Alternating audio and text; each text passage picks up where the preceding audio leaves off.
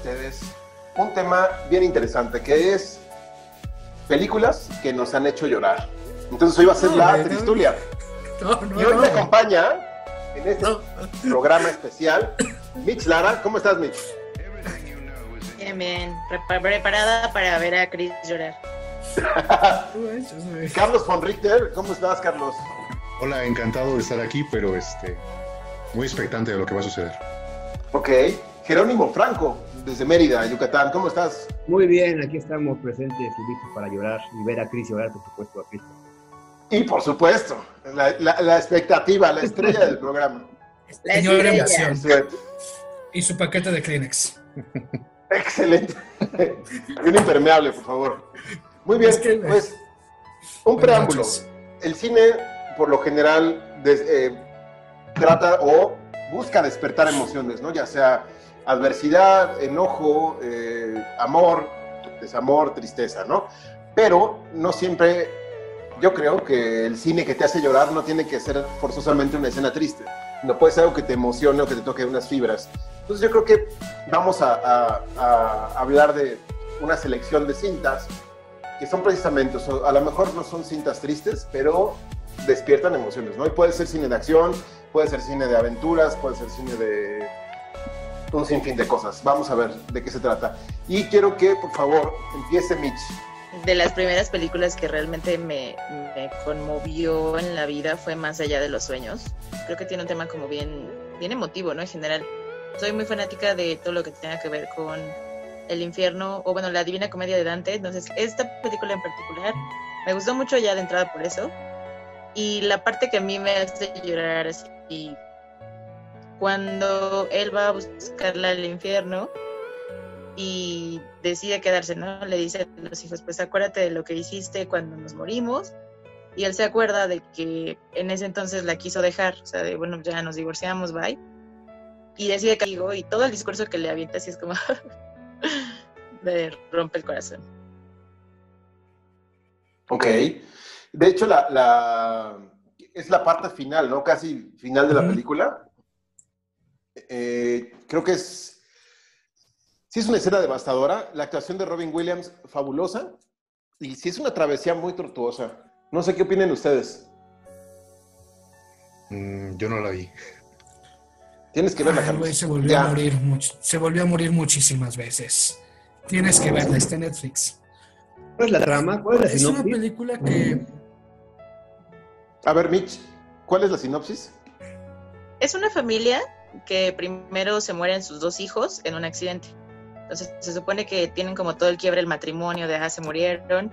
Años después están juntos otra vez y se muere él igual en un accidente de auto. Oh. Entonces te cuenta la historia de pues lo que pasa, ¿no? Cuando él muere, cómo la ve su esposa que ya tenía tendencias suicidas y se termina suicidando. Entonces él en el paraíso empieza a descubrir pues cómo es su paraíso, cómo es estar muerto, le dan la noticia de que la, la chava, bueno, la señora se suicida y él decide ir a buscarla al infierno. Es, es la aventura de un esposo enamorado que va tras su esposa, que no le importa lo que hizo y va a ir a buscarla a donde tenga que, que llegar. Es, es como el juego de Dante's Inferno. Ah. Algo así. Pero fue, fue una película muy sonada en su época y sí, la verdad es que yo sí se la recomiendo. Es, esa escena en particular, sí, sí te, te saca las, las de cocodrilo. Ok. Eh, el tema está llorando, Cristian. El primero de la noche. A ver, Jerónimo. ¿Cómo lo va a buscar? Yo, tu, tu, película. Yo, yo elegí la película eh, La razón de estar contigo. En inglés no sé cómo se llama.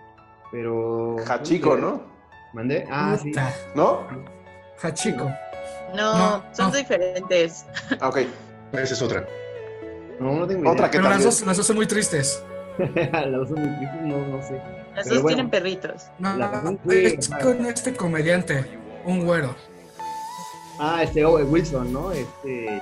Owen Wilson, ¿cómo se llama? No, no es cierto, es la de Marley y yo.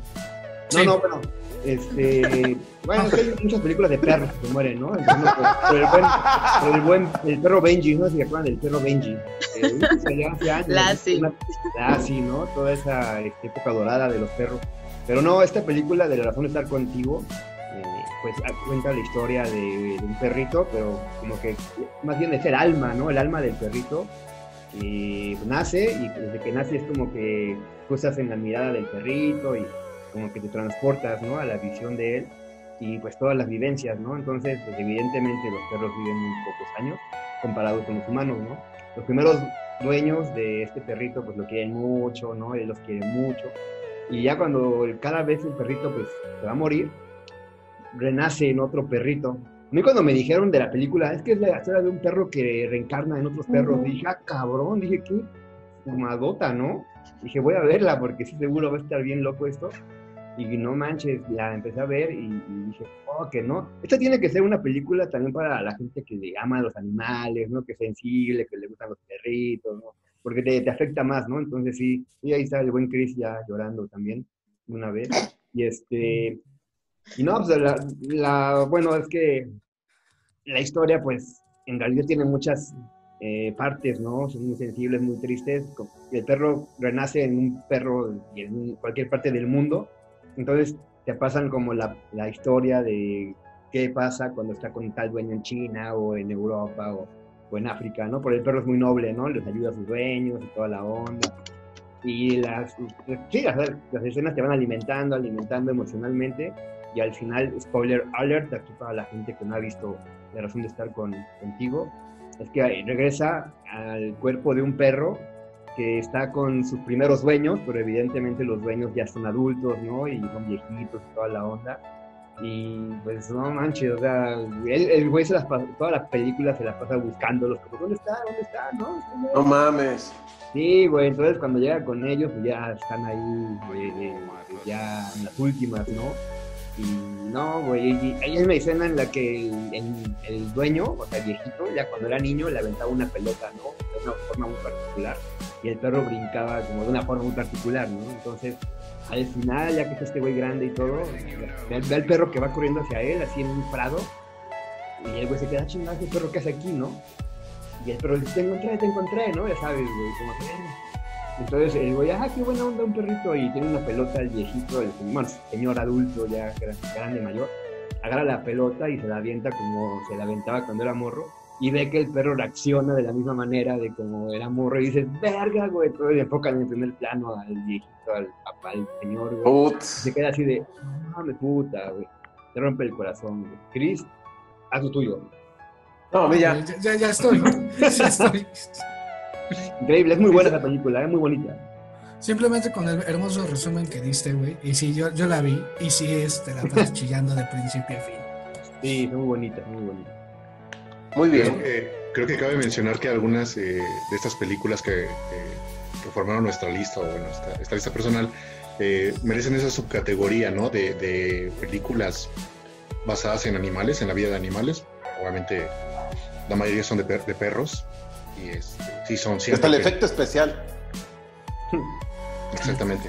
Y este, o sea, obviamente los que somos fans o fanáticos de, de, los animales y de los perritos particularmente, pues sí se vuelve una, se vuelve una chilladera eh, irremediable, ¿no? O sea, no puedes salir sin, sin, sin, conmoverte por estas películas y yo también la vi, la vi en el cine, de hecho hubo tres películas respecto de esa, sí. como esa serie, este, y las tres las vi y las tres chillé y sí, comparto la idea de, de, de Mafios, esa también me encantó.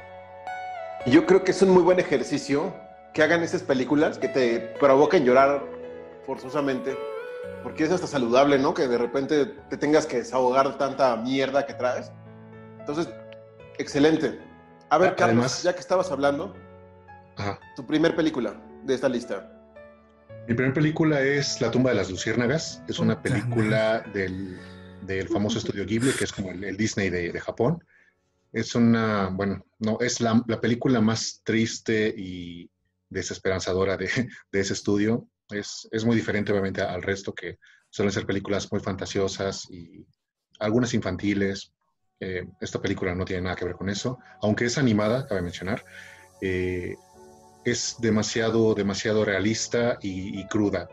trata sobre un par de niños que viven la, la, desgracia de la guerra, de la Segunda Guerra Mundial en Japón. Y pues una travesía que tienen por sobrevivir, ¿no? O sea, así de sencillo.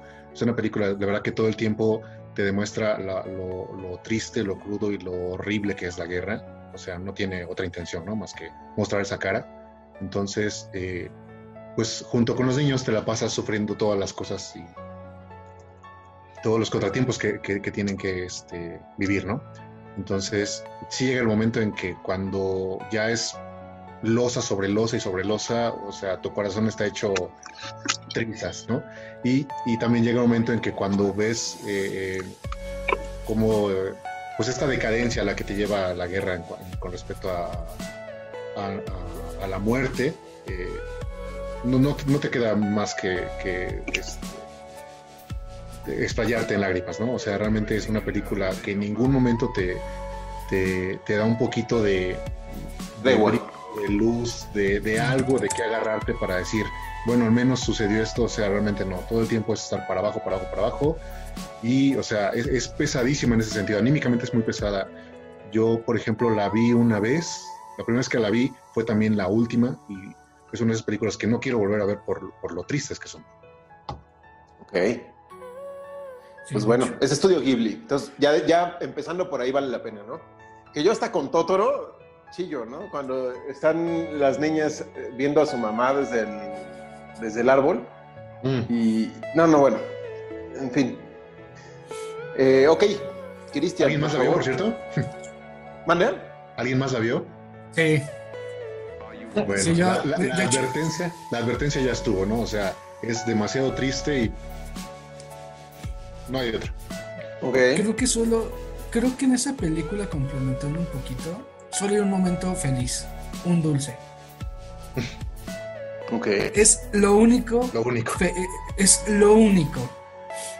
Y ya después es pura tragedia. Es, es una película que a mí me encantó porque te hace valorar muchísimas cosas. Ahorita que estamos en pandemia, mucha gente se queja, pero no sabe la riqueza que tiene.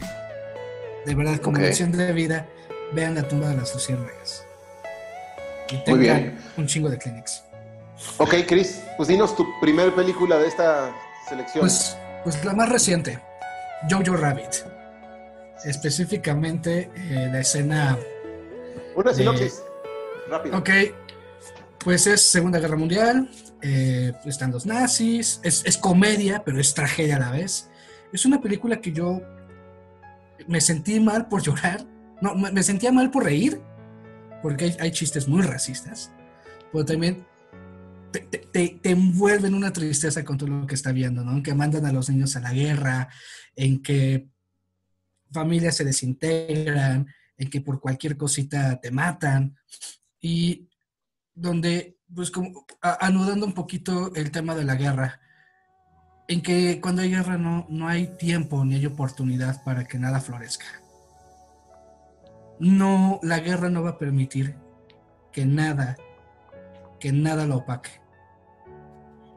Eh, hay una escena que está en un póster con unos zapatos colgando que a mí me partió la madre. O sea, no, o sea, cuando ves que ese personaje tiene, es el único personaje que tiene chispa, es el único personaje que, que, que está la buena vibra de, oye, pero tenemos esto. Es el personaje que, que da un poquito de luz y lo apagan de una manera asombrosa y horrible a la vez. Infame. Infame. Y ver todas las consecuencias que trae el que se apague esa luz. Para mí sí fue muy, muy cortante. Yo, yo, yo, yo sí terminé titubeando con esa película. De esa, de esa escena hasta el final, estuve chille y chille y chille, porque te van demostrando todas las consecuencias. Hasta que se acaba. Así es. Y tiene un final conmovedor, ¿no? Tiene una, pizca de luz al final. Una pizca, pero que te deja la incertidumbre. Muy bien, muchas gracias. Yo también la vi y en el cine fue clave esa escena. Yo también me quedé así de. No, no te lo esperas. Sí, te tuercen así el corazón al ver esa escena. Bueno, la primera película que escogí es A Ghost Story. Eh, tenía otra, pero la mando a bonus. Eh, Ghost Story es una cinta de, spoiler, una pareja que es un músico que vive con su, con su novia, se van a rentar una casa y muere en un accidente el novio. No obstante, su espíritu se queda en la tierra. Está necio a irse. Él piensa que quedó algo incompleto. Es un cine totalmente contemplativo. Hay un 10% de diálogos en toda la cinta. Por lo general son escenas fijas, paneos de cámara. Él siempre está cubierto, es Casey Affleck, pero siempre está cubierto de una sábana, como un fantasma con, con hoyitos. Y está, descubre que una vez que mueres, el tiempo ya no funciona igual. Entonces él está experimentando el paso del tiempo de una manera abrupta. Pero esto empieza a ocurrir cuando su esposa deja la casa. Y su esposa, durante todo el duelo está viviendo por, por la muerte de su amado, no hay diálogos para nada. No habla, no reacciona, llora, pero no dice nada. Lo único que hace es anotar en un papel y lo guarda justo al lado de la puerta, en una, en una abertura en la madera, ahí lo guarda. Ella se va de la casa y él, con su mano de, de, fantasma, de, de, tela, intenta sacar el papelito, pero no puede. Y empieza a pasar el tiempo de una manera abrupta. Llega una familia a mudarse, después se va la familia, después hay una fiesta, tocan un tema existencialista en esa fiesta que es un poco desesperanzador para la ah. humanidad en general, donde hablan de que realmente, spoiler alert, nada tiene sentido. Aunque tú crees el himno a la alegría y pretendas hacer historia con tus creaciones, va a llegar un momento en que el sol explote y todo se acabe y de nada sirvió. Entonces empieza a pasar el tiempo, eh, derrumban la casa y él no pudo sacar el papelito. Y construyen un edificio súper moderno. Eh, después él se avienta del edificio, y cae en una época en donde apenas colonizaban Estados Unidos. Entonces está en un ciclo. Vuelven a construir la casa, se ve a él mismo y a su esposa entrar y la dinámica, muere, ve a su esposa llorar otra vez y se ve a sí mismo hecho fantasma. Entonces ahí empieza un rollo de que está en un loop muy extraño, ya las dimensiones son distintas. Y la escena que me hace llorar es, spoiler alert, es el final él cuando logra sacar el papelito, porque empieza, empieza a irse la mujer, él saca el papelito, lo abre y en ese momento se desvanece. Y ahí se acaba la película. Y en ese momento, la música y el clímax y cómo él se desvanece, no, nunca sabes qué dice el papel, no te enteras, pero sabes que él necesitaba leer eso. Y para mí esa escena es devastadora y se las recomiendo. Está en Amazon Prime o en Netflix, no me acuerdo, pero vayan a verla. Se los recomiendo. muy bien, ¿eh? yo no la he visto y se ve que está muy interesante, ¿no? Porque el tema... Dura una hora y media. Es pesada. De la ciencia ficción comparada, tema que es... combinada con el tema emocional, ¿no? Está... Sí. Hace pensar, ¿no? Ok, sí, sí, sí, totalmente. A ver, Mitch, ¿cuál fue tu segunda película? Fue popular entre los tertulios Coco, creo que, es demasiado emocional, ¿no? Quien haya tenido una relación así, a lo mejor no con sus abuelos directos o no con, o sea, algo, pero quien haya tenido una relación, o sea, yo creo que a todos nos pegó, pero no sé. O sea, es, es muy conmovedora. La escena que me hizo llorar más que, que el final es cuando mencionan esta parte del mundo de los olvidados, ¿no? Que está con su amigo y así como que no, pues vamos a rescatarlo y de repente no, pues ya se murió. Esa parte a mí se me hizo muy deprimente en muchos sentidos, ¿no? Porque pues yo creo que más que nada tenemos muy muy arraigada esa tradición de no olvides a los tuyos, mientras los recuerdes van, van a vivir y que pues pases a hacer nada, ¿no? Porque nadie se acuerda de ti porque te desvaneces. Esa parte se me hizo como muy dura. Y Estoy de acuerdo. Aparte, Coco, a mí me hizo llorar desde que sonó la música de Disney, pero con mariachis. Ah, ah, ah, yo estaba en el cine, me dije, no mames. Qué honor, ¿no? Qué, chingón que nos rindan tributo de esa manera. Y creo que Coco lo que hace es agarrar la, la tradición más bonita de México brindarle un homenaje muy digno. Y esa escena que dices, Mitch, cuando se muere, eh, se me olvidó el nombre del personaje, eh, cuando se toma la, el tequila y, la, y voltea la copa, dices, esto es 100% una tradición mexicana, está, respeta mucho y, es muy conmovedor esa parte también, cómo se va. Y, y yo lloro en toda la película, la neta. Es que esa película va dirigida al gen mexicano. Todas las tradiciones, si quieras o no, hay una empatía. Desde la abuela con el de no quieres más, no quieres más tamales, hasta, hasta el final. Es una película que va directamente al gen emocional del mexicano. En otras culturas sí pudo haber pegado, en otros países seguramente pegó tema y se popularizó, pero ningún tema se sintió tanto como México. sí, no. Absolutamente. Y también verla en español, porque intervienen muchos actores, muchos personajes eh, de la farándula mexicana, no nada más eh, actores de doblaje. Vemos a Chabelo, vemos al escritor Javier Velasco, vemos a, híjole, bueno, Gael García, eh, Angélica Vale, Angélica María, un sinfín de, personalidades, ¿no? Que que a lo mejor tienen un papel chiquito, pero están. En fin. Sí, Carlos, empieza otra vez. Como comenta Cristian, este, sí es una película, obviamente, sí, tomada de aquí, pero también para, para, la gente de aquí, ¿no? Es decir, era donde aquí el golpe se iba a sentir más fuerte y no fue, este, bueno, fue, fue un muy digno homenaje. Realmente, por donde se le busque la película es preciosa y estábamos condenados todos a sentirnos así, porque pues, todas nuestras emociones eh, las, las volcaron, ¿no? en, en, pequeños guiños, en pequeños elementos, en pequeñas narraciones, en todo, a lo largo de la película. Entonces, iba a ser muy difícil salir bien liberado de, algo así.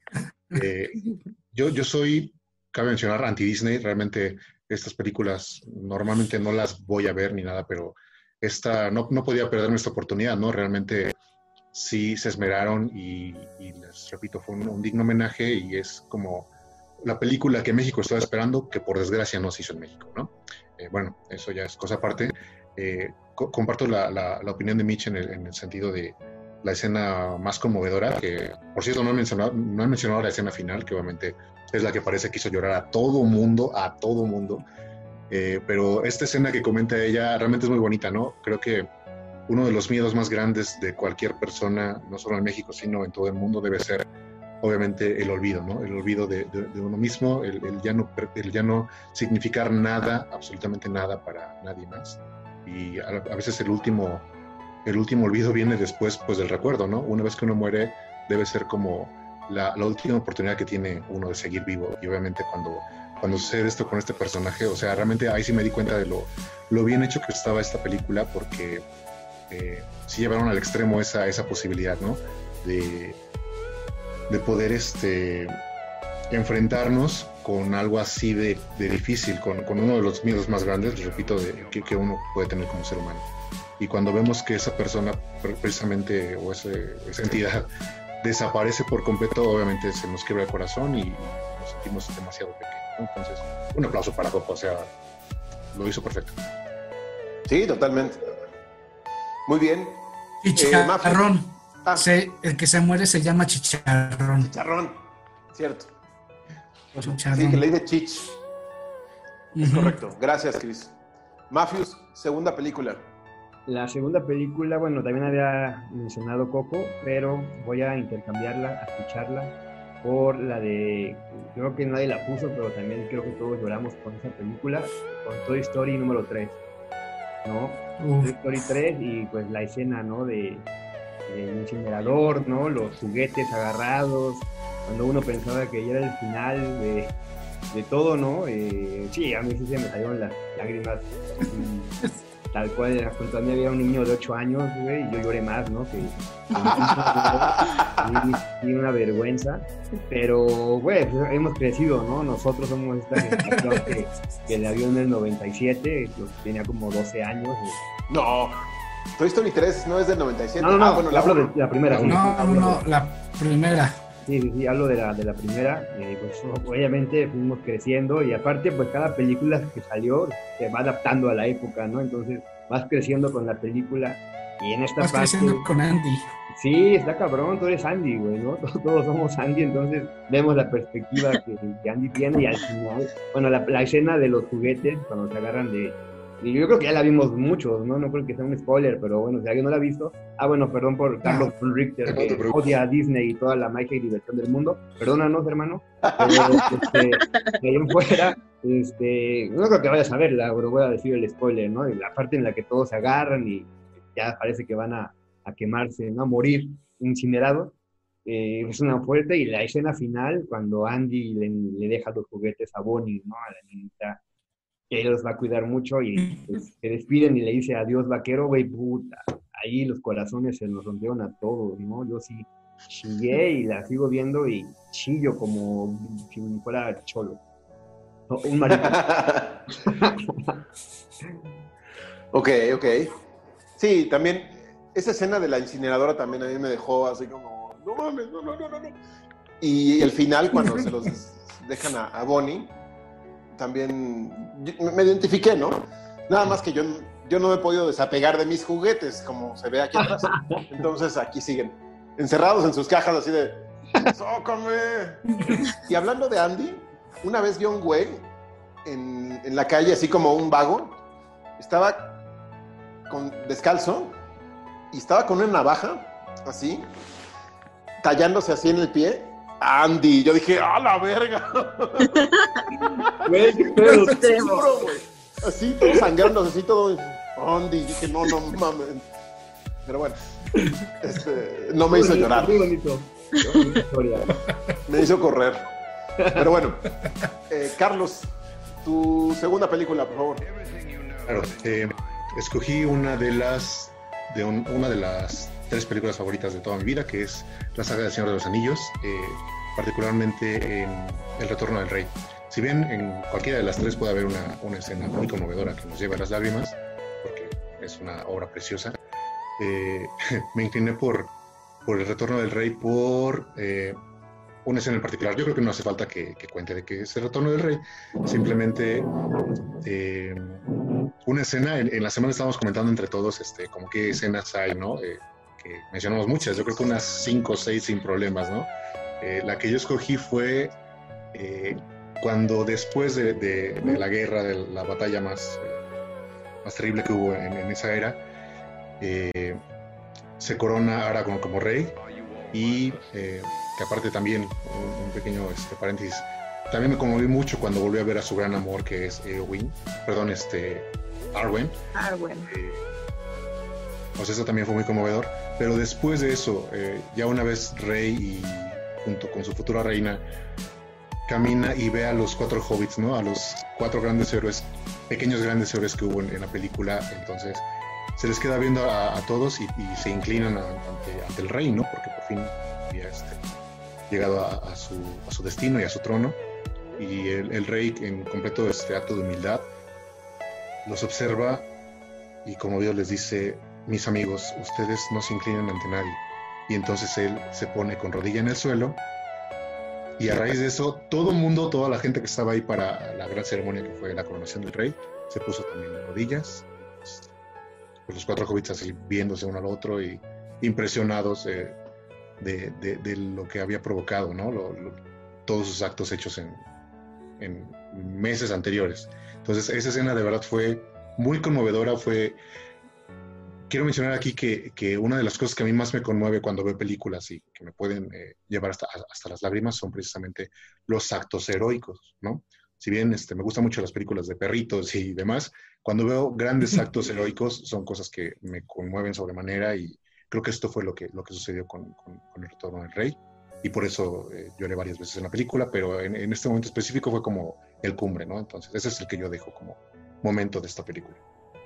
Y qué difícil decisión, porque la película está llena de esos momentos. Desde, no diría que desde el mero principio, pero yo creo que de la segunda mitad para adelante se vuelve un chilladero. No, sí hubo desde el principio, porque recordemos que al principio, en lugar de ponerla en la parte 2 como en el libro, la pusieron en la parte 3, que fue la batalla con ella, la araña. Y cuando sale Sam y defiende a Frodo, este, ya a punto Ah, claro. O sea, es un. Wow, es a la mitad, ¿no? Yo diría que como la primera hora. mínimo. Mira, yo soy, es mi película favorita, es, ocurre en la segunda, porque es a la par en que empiezan a atacar Minas Tirith. Ah, perdón, ¿sabes qué escena en la primera hora sí me hizo llorar? El ataque a los Gileads, cuando está cantando Pippin y que Denethor Oh, está sí, sí, tragando. sí. Oh, Oh, sí, sí. sí, sí. Muy fuerte escena, sí. Uf. y con el toque gore de Peter Jackson ahí metidito. Muy, muy- una Sí, claro. pinceladita, pero es bestial realmente esa escena. Sí, Logró- ¿y cuántas no mencionamos en la semana, no? O sea, eh, el, el- Bueno, Mitch, ¿quieres mencionar alguna? Sí, porque Mitch, Mitch la sacó de sus tres, pero menciona por favor. Ajá. Es que mira, toda la saga del Señor de los Anillos, la verdad es que me hace llorar mucho. La estuve viendo ayer y hoy. De la 3, no, no me hace llorar tanto esa parte de los hobbits como cuando Sam eh, decide cargar a Frodo, porque Frodo pues ya está en, ya va y cancela.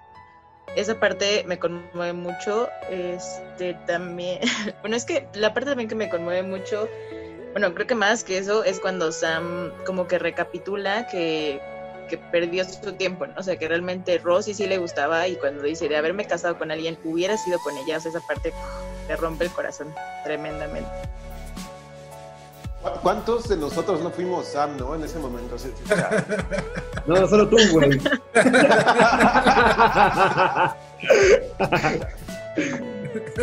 Sigo siendo.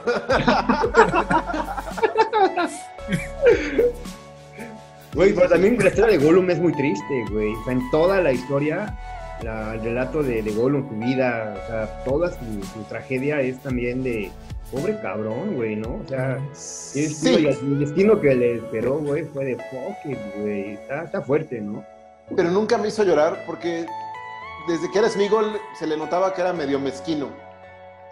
Entonces, por eso nunca me sentí tan identificado con el personaje, nunca me puse, o sea, nunca lo excusé, ¿no? De, de lo que hacía. En cambio, Sam, sí siento que llegaba todo el peso emocional, ¿no? Como dice Mitch. Desde que recapitula, desde que defiende a Frodo contra ella la araña, desde lo aguerrido de Desde decir, "Te la cargo". 1, Desde la 1. desde la 1 que le dice, yo le prometí a Gandalf que no te iba a dejar ir y no te va a dejar ir. ya, Sam, por favor.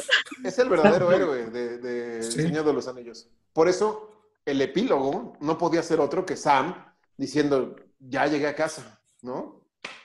Que también es conmovedor eso. Que mucha gente dice, pinche gordo, ¿qué nos importa? No mames, Sam es el héroe, más que Aragorn, más que. Frodo. De acuerdo con eso. Fue, fue, el, fue quien sostuvo este, la, la mayor guerra y, y fue el verdadero héroe. Correcto. Pero sí, o sea, hay, hay tantos, hay tantos momentos este, conmovedores en, en esa película. También cuando muere el rey eh, Theoden eh, en brazos de, de Eowyn también es, es un momento muy bonito. El discurso que comenta, este, que pensé que le iba a decir Mitch, el discurso que comenta antes de la batalla ahí en, ¿Este Aragón? en Asti- no, No, Es en la... Ah, ya, sí, sí, sí, en la 3. es Theoden. Sí. Cuando llegan los Rohirrim.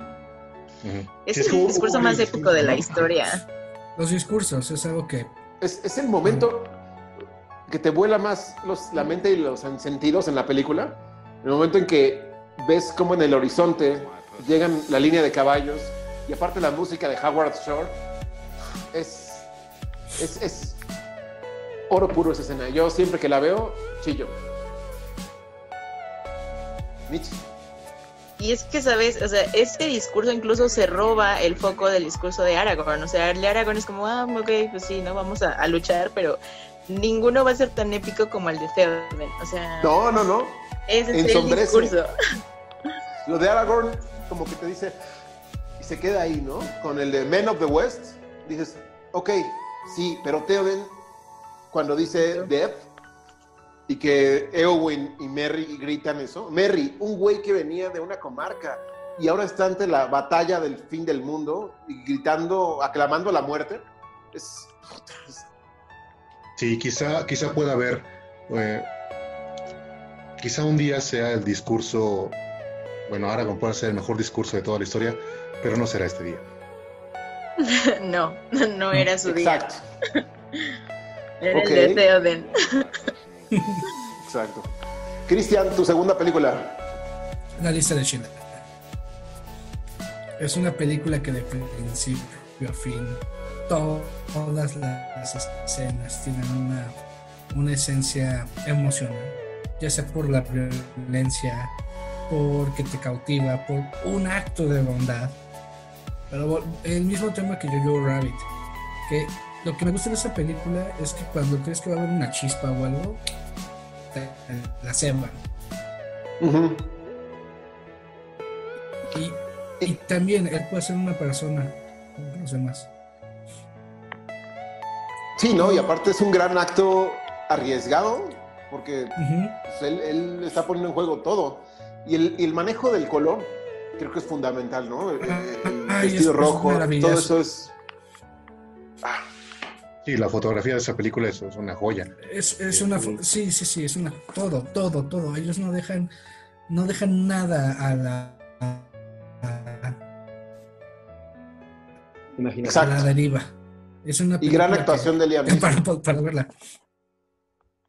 ¿Y cuál fue la escena que particularmente te hizo este, llorar? Una me hizo llorar de buena onda cuando, no sé, cuando está viendo la de recepcionista. Y dije, ay, qué chido. dije, dije, no, no manches. O sea, fue.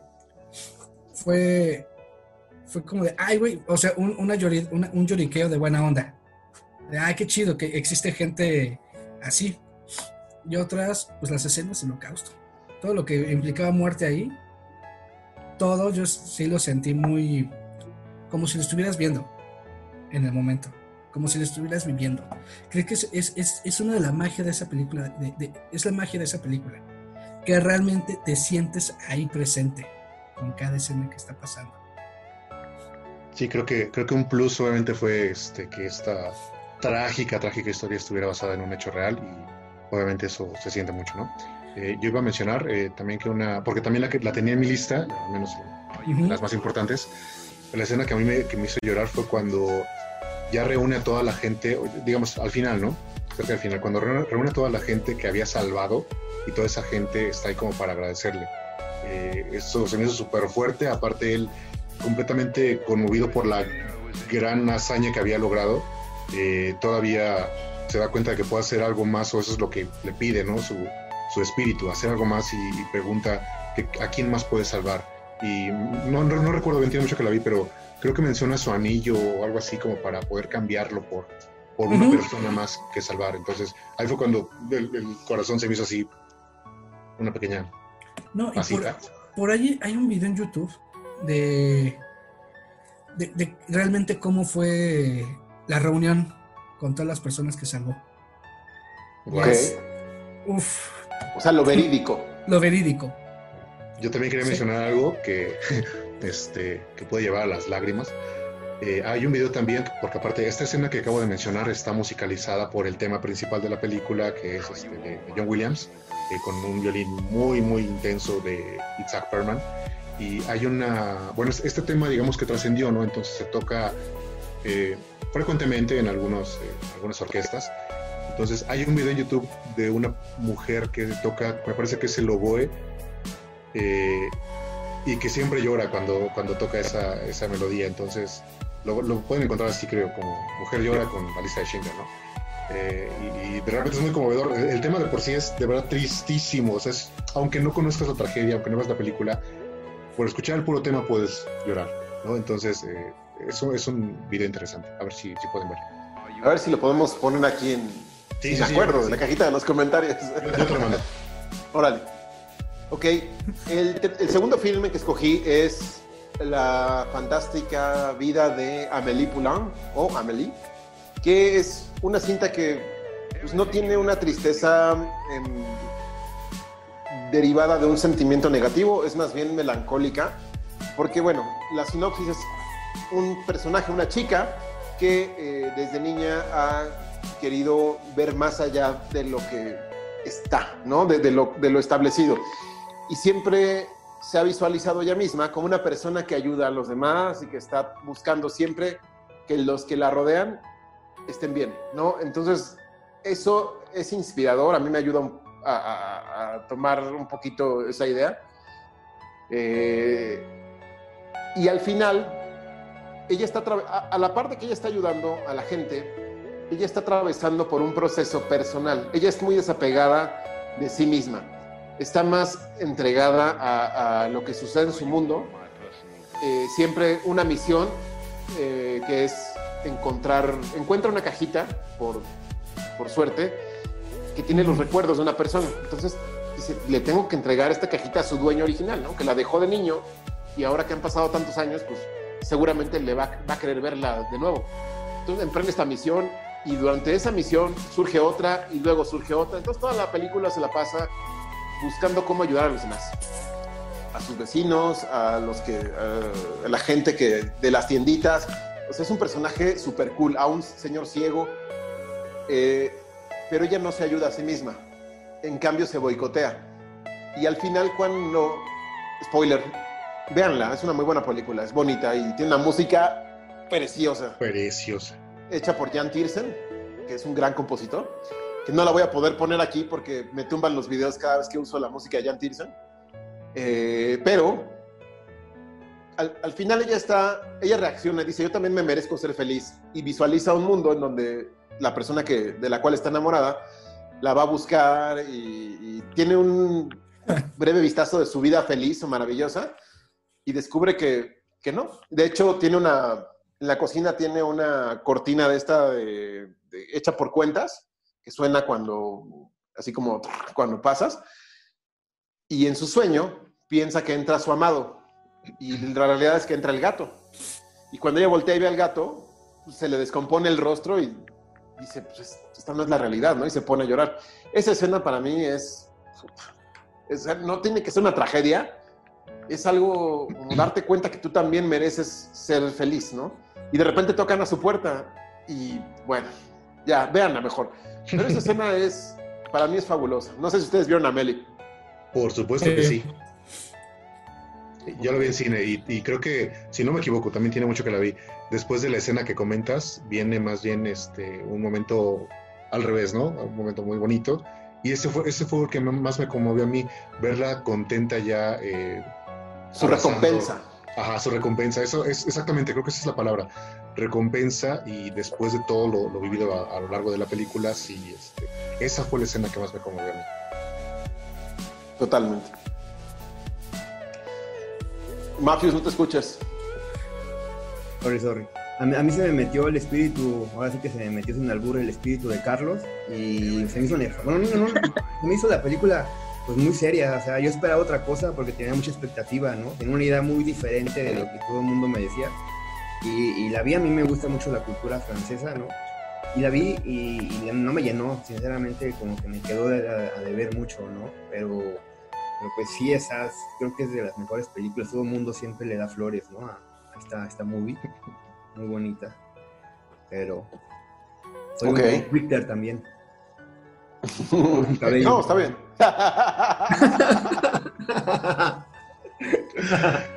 ok, a ver, Mitch, tu tercera película. Mm, había escogido originalmente la de lo imposible, pero es porque todo lo que tenga que ver con niños sufriendo sí me mueve, no sé por qué. Pero eh, después la cambié por la 3 de Batman, de Dark Knight Rises. Creo que toda la parte final, o sea, la puedo ver mil veces y las mil veces me va a hacer llorar. En específico, les platicaba, ¿no? Desde, desde el acto heroico de que todo el mundo ya cree de ya explotó la bomba, vamos a morir todos y los niñitos así todos asustados. y sale Batman llevándose la, la bomba y todos, no, es Batman. O sea, ya a partir de ahí yo ya estoy en llanto, ¿no? Cuando creen que se muere Batman. Y esta parte es como la escena clave que si me mata, es la de Alfred disculpándose ante la tumba de sus papás, diciendo perdón, les fallé, todo mal, o sea, y sí, la actuación es increíble y todo en esa escena está, está muy bien. Yo creo que es donde más aprovechan a Michael Caine de toda la trilogía, en esa escena. Bueno, en todo ese arco final porque siempre lo vi muy, muy gris en la trilogía, pero ahí, fabuloso. Ahí lo explotaron. Y, de ahí a la escena final, bueno, a mí mucha gente la critica, pero a mí me encantó. Es perfecto. Es como una recompensa para él. Es perfecto. Ya se la merecía. Pues para todos, ¿no? Todos, todos obtuvieron como su final feliz a final de cuentas. Raro para una historia tan oscura, ¿no? Cris, no te escuchamos. No, yo estoy chillando ya. Ya estás sollozando. Yo ya estoy sollozando. ok. Ya sí estoy sollozando. Ok, Mafius, tu tercera película. Mi tercera película se llama Cloud Atlas, de los, eh, si no me equivoco, estos. Ah, ¿Cómo se llaman los hermanos? ¿Qué onda, hermanas? Es Wachowski. Las Wachowski ahora. Las Wachowski, eh, que creo que es una de las eh, mejores películas que hay, que manejan un tema muy complejo, pero que te lo aterrizan bastante bien. Esas películas de ciencia ficción que tienen mucho sentido, ¿no? Que es, es tanta la ficción que dices, güey, sí es cierto, o sea, esto está como muy bien acomodado, ¿no? Que es lo que tiene, hacen muy bien eh, las, las, hermanas Wachowski. Y esta historia, pues, eh, básicamente habla sobre el efecto mariposa, ¿no? Sobre cómo una acción puede cambiar, no solamente, este, o sea, un tiempo corto, ¿no? Sino a corto, a mediano y largo plazo, a lo largo de millones de años. Y, es una recapitulación también como de, la historia humana, ¿no? La historia de la vida y cómo lo, los seres humanos actuamos muy similares, ¿no? De, de todas las épocas hemos sido eh, igual, ¿no? Asesinos, envidiosos, eh, guerras, eh, pero también está la parte del amor, ¿no? La, es una historia también oculta de amor sobre todo esta superficie de guerra y de cosas negativas. Y, y te, pues cada historia pues sale salen muchos actores también muy reconocidos, ¿no? Empezando por Tom Hanks, eh, este, el, el, actor del perfume, que no recuerdo su, su, nombre, este, salen muchísimos actores muy, muy buenos, pero pues son historias también que te vas metiendo en cada una de ellas, entonces vas avanzando en, en, la historia y luego te regresan como a esta parte de, de barco, ¿no? Y, este, la salmonela y después te, te, llevan como a los 70 ¿no? Al, al tema ahí de, este, de, pues sí, al temas políticos, ¿no? Que en ese momento estaban con las medicinas, que hoy, por ejemplo, estamos viviendo un tema muy similar.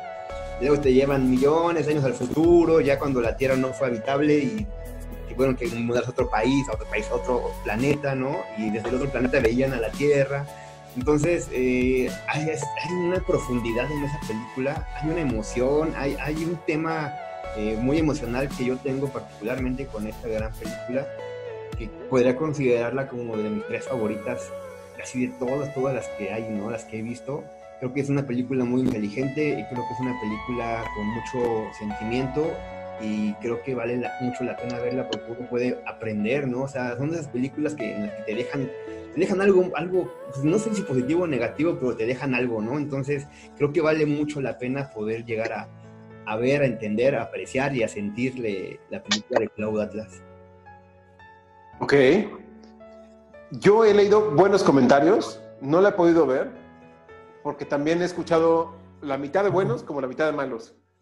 Y, pero al final del día es el tipo de historias que, que atrapan y que valen la pena, entonces prometo verla después de lo que acabas de decir? Eh, la vela. Creo que vale la Sin pena. Duda. Puede, puede, gustarte o no, pero creo que vale la pena echarle un ojo a, a esta película. Inspirada en un libro, ¿no?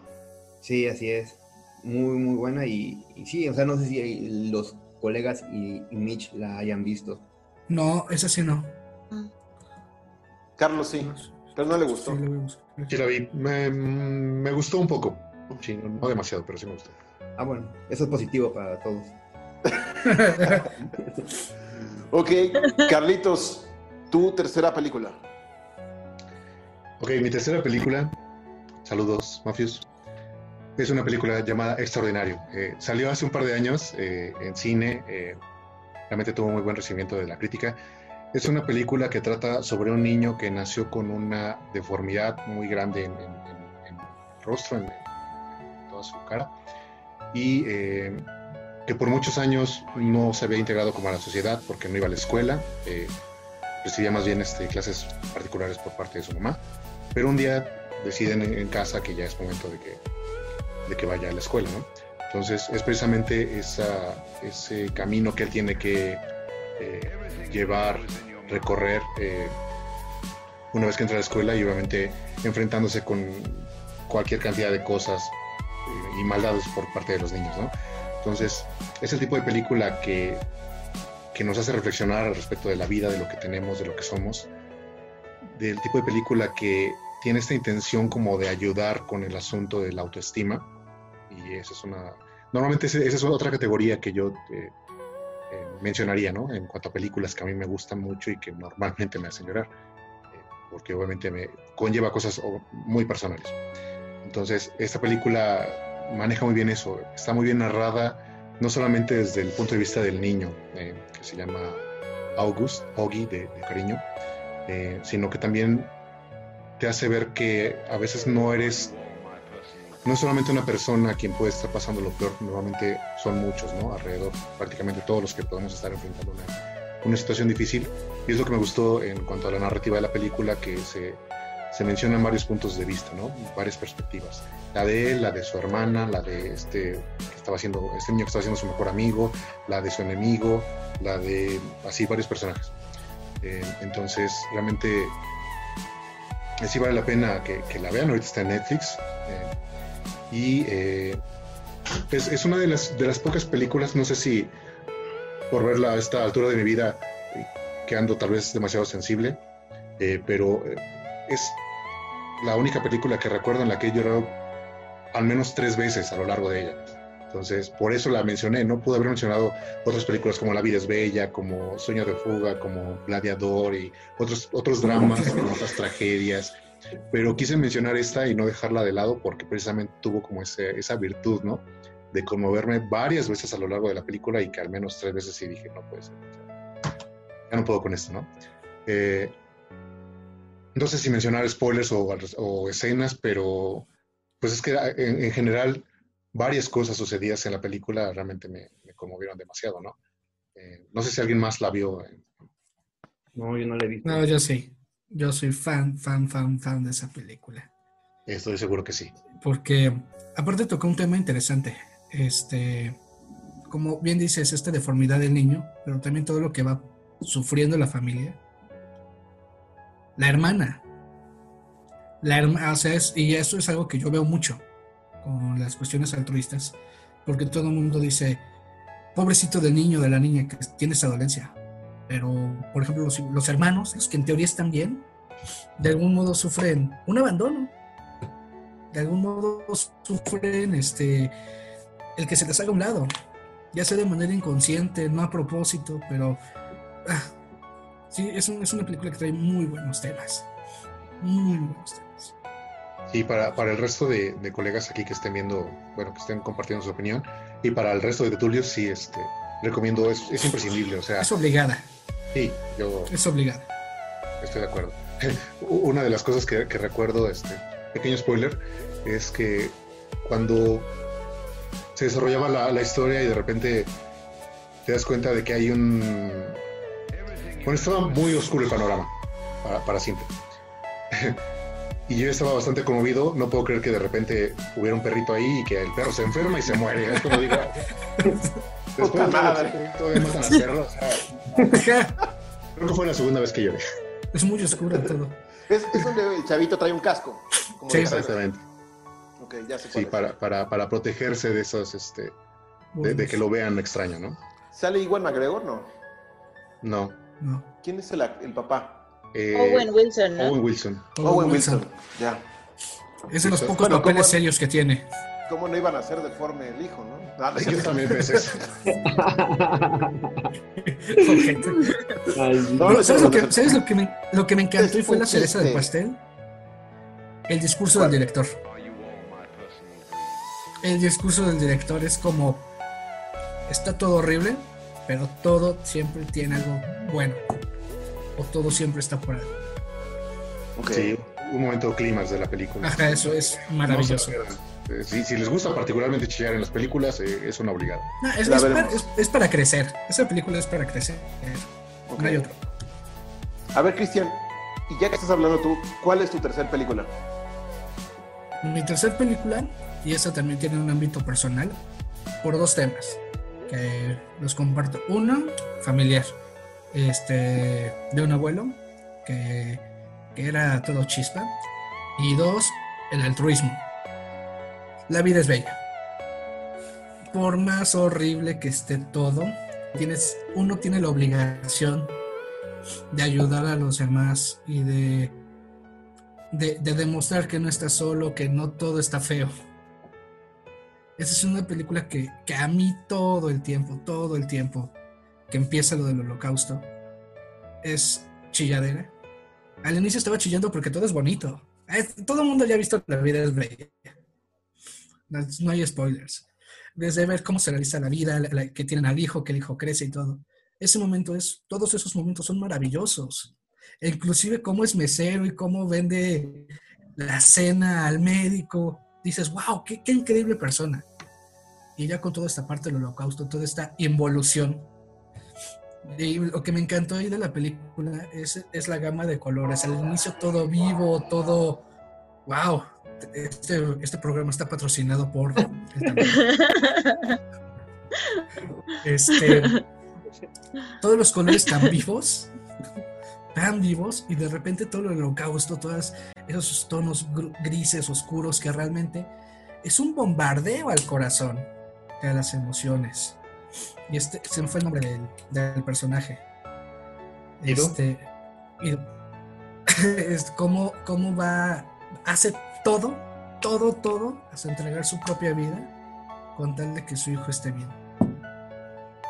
Eso se me hace un gran ejemplo de, amor, de, empatía y que todos tenemos la obligación de hacerlo así.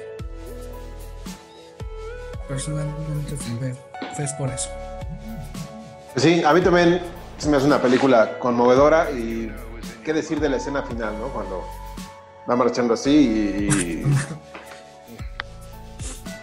Devastadora y excelente actuación de Roberto Begnini.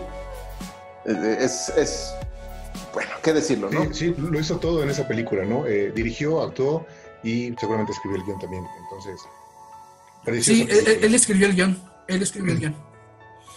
Yo, creo que todo lo, todo lo que lo vimos es, va a ser de las 10 películas que también más ha hecho llorar a la gente. Por eso tenía que mencionarse en esta, en esta lista. Em, bueno, en fin. Por último, mi tercera película es una elección muy personal que me va a costar trabajo hacer una sinopsis o explicar porque preferiría que la vieran. Aquí sí no quiero hacer spoilers. Se llama La Gran Belleza o La Grande Bellezza en italiano eh, es una cinta de Paolo Sorrentino que habla, es muy existencialista y habla sobre un ente sensible, un escritor que se llama eh, Jeff Gambardella, que vive realmente en la vive en Roma y es, es un dandy, vive en, en lo más mundano, ¿sí? es el que organiza las mejores fiestas y su parte sensible la ha ido apartando. ¿Por qué? Por pertenecer a un mundo decadente. Entonces vemos una cinta de una gama de personajes muy variopinta, todos con...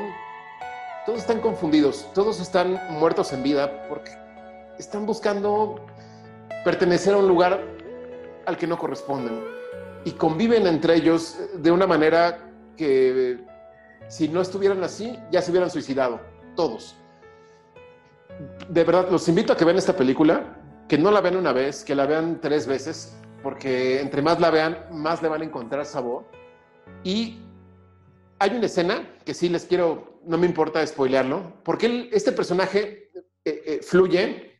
Eh, es que el guion de esta película es rarísimo, o la intención del, director en cuanto al guion es rarísimo, porque va por todos lados. Está confluyendo entre su apariencia, o su, lo que él quiere eh, reflejar. De hecho, él se caga en decir, sí fui escritor, pero uno muy malo, ¿no? Y toda la gente le dice, pero qué pendejadas dices. Tu libro, tu único libro fue eh, avasallante, ¿no? Y él dice, sí, pero no, yo prefiero esto, ¿no? Eh, los desvelos, las mujeres, el botox, la vida nocturna, ¿no? Pero es un señor que ya está en sus 60 y vemos mucho sus vistazos al interior, su, comunicación con su ente sensible. Y hay una escena donde va a haber una exposición porque él es reportero, él es crítico de arte.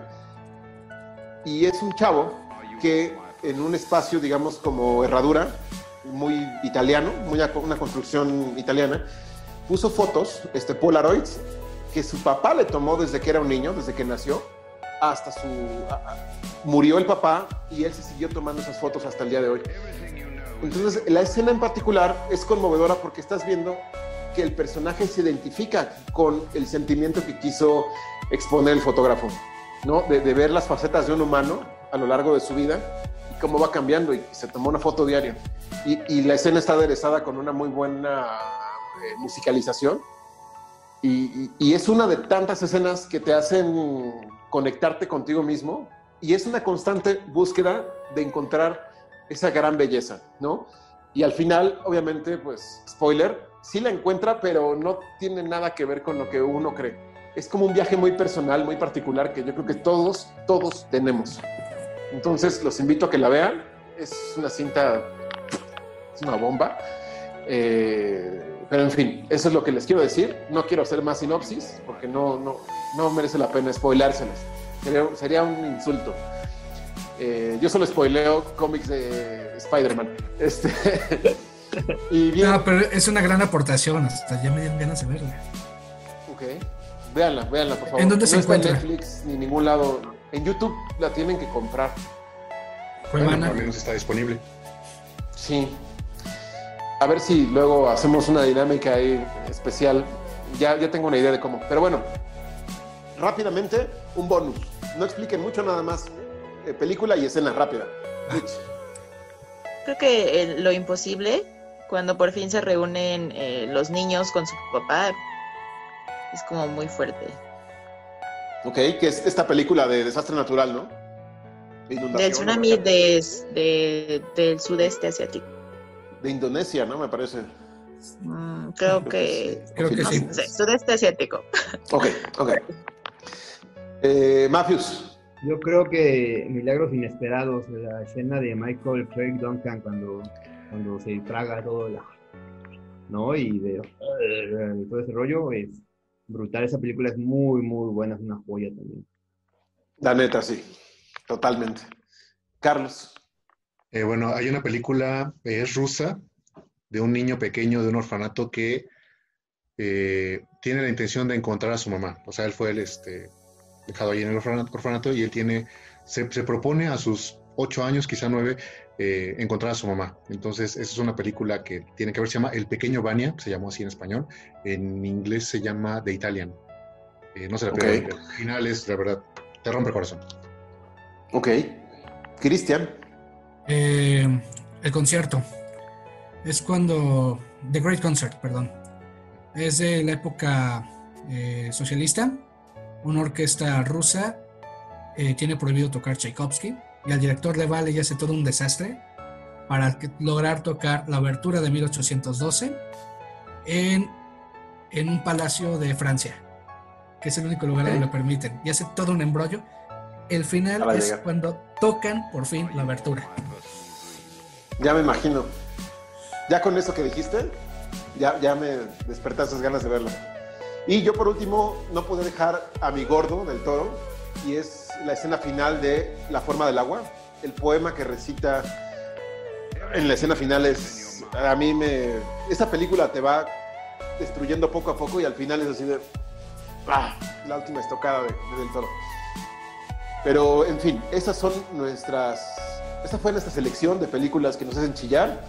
Déjenos en los comentarios qué películas nos hacen llorar a ustedes. Eh, a lo mejor eh, saltamos algunas. ¿Y por qué las hacen llorar? Como dice Mitch. Así es. En fin, suscríbanse al canal, activen esa campanita para que no se pierdan los estrenos, coméntenos sus opiniones, dennos like, compartan este video con sus amigos que lloran con el cine. Eh, mi nombre es Gabriel, estuvo con nosotros Mitch Lara, Cristian Bisuet, Jerónimo Franco. Carlos Conrique. Ya se acabó. Nos vemos en el siguiente video. Gracias. Suscríbanse. Pero si nos vamos a ver. Chao. No. Pense. Spoiler, no. Se acabó. Bye.